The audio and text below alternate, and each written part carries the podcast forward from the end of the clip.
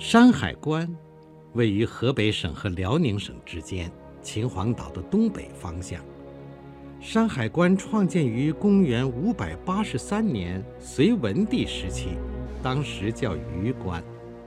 明朝初年，明太祖朱元璋命令大将徐达修长城时，重修榆关，使它北依燕山，东临大海。山和海之间的距离只有十里多，所以改成了山海关。山海关是万里长城东部的起点，也是长城上的一个重要关隘，被人们叫做“万里长城第一关”，也叫做“天下第一关”。山海关有四座关门，现在只留下了东门楼。东门楼的上层檐下。悬挂着一个特别大的匾额，上面横写着“天下第一关”五个大字，每个字大约有一点六米高，笔锋苍劲有力。巍然耸立的山海关，在这五个大字的映衬下，更加显得雄壮威武，气势磅礴。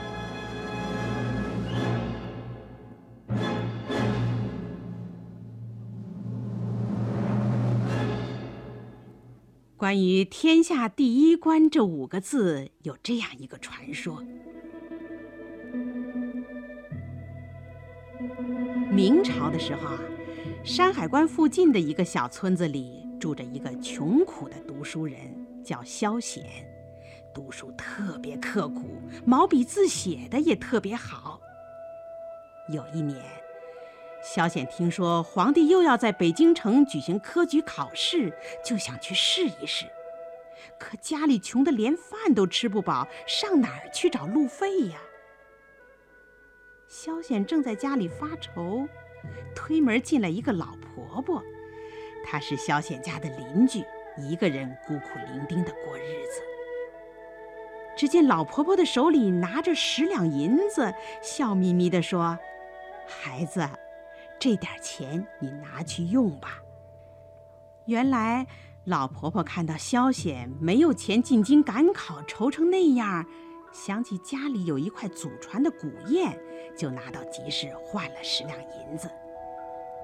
萧显感动地说：“老人家，听说皇上想在山海关东门上挂块‘天下第一关’的匾额，我把这几个字写好。”等皇上下了圣旨，您就把它交给总镇老爷，您一定会得到好处的。说完，萧显拿起毛笔，很快就写完了，却只有“天下地官”四个字。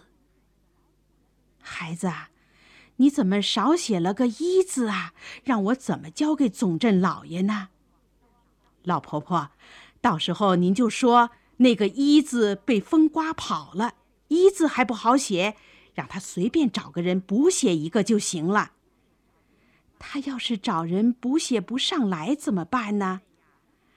那样他就得奏明皇上，皇上就会下圣旨找人补写。你老人家再来找我吧。这么着，老婆婆拿上这几个字回家了。萧显拿着老婆婆给的十两银子，到北京城赶考去了。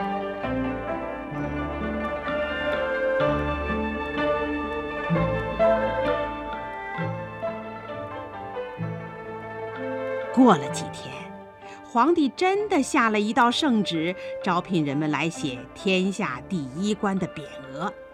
老婆婆赶紧拿上萧显写的那几个字，来到山海关总镇衙门。总镇老爷看了看那几个字，高兴得直拍巴掌。可他再一瞧，老太婆，那个“一”字呢？老婆婆按照萧显说的话说了一遍：“老爷，就这么个‘一’字，找谁不能写呀？”总镇老爷一想，对呀，“一”字谁不会写呀？赶紧把这个老太婆打发走吧，到时候那赏银不就全都归我了？于是，他叫人连推带搡的把老婆婆赶走了。接着，总镇老爷拿着这四个字，连夜赶往北京城，亲自呈现给了皇帝。皇帝把那四个字放在龙案上，仔细一看，哎呀，这字写的实在是太好了，只是缺了个“一”字。哎，这是怎么回事儿？总镇连忙照着老婆婆的话说了一遍。皇帝说：“那你就找人来补上吧。”总镇老爷急忙招来好多善于书法的人，可是他们怎么写也配不上萧显的字。有个人对他说：“老爷，您给皇上写道奏折，让皇上出重赏，那个写一的人不就出来了？”总镇老爷赶紧写了一道奏折，果然，皇帝看了总镇的奏折，下了一道圣旨。谁能给天下地官补上个一字，就重重的赏赐谁。另外，有官的晋升两级，没官的给个官做。可是，到什么地方去找那个写天下地官的人呢？有人又给总镇出了个主意：“老爷，您把那个老太婆叫来，让她去找啊。”于是，总镇叫人把老婆婆带到了总镇衙门。啪的一拍桌子，老太婆，限你半个月之内把那个写字的人找到，补上一字，不然的话，你就甭想活了。老婆婆马上就上北京城找萧显去了。再说，萧显拿着老婆婆给的十两银子来到北京城赶考，一下中了个进士，当上了一个小官儿。萧显一看见老婆婆，连忙恭恭敬敬地扶着她进了屋里。老婆婆把事情的经过一五一十地说了一遍。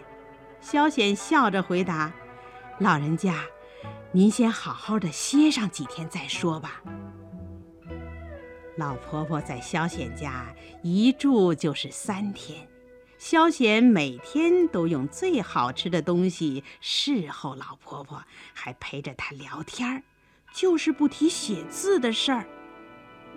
到了第四天，老婆婆实在忍不住了：“孩子，你什么时候写那个一字啊？”萧显说：“老人家。”等把墙角的那个小水缸装满了墨汁，我就可以写了。于是，老婆婆就帮助萧显研起墨来。她一直干了七天七夜，终于把小水缸里装满了墨汁。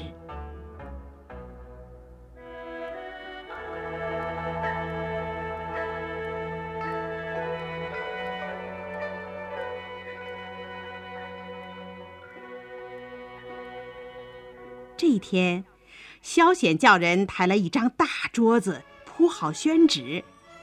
他双腿叉开，解开头发，用绳子把头发捆好，脑袋一低，把头发伸到水缸里，使劲儿一搅，蘸满了墨汁。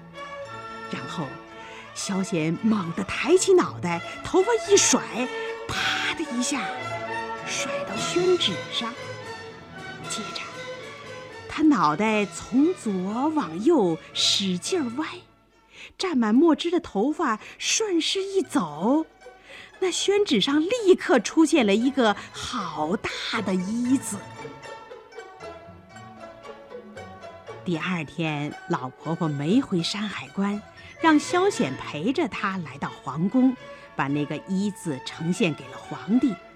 皇帝立刻传下圣旨，把他和天下地官拼在一块儿，刻在匾额上，又赏给老婆婆一百两黄金和一千两白银，还问他能做什么官儿。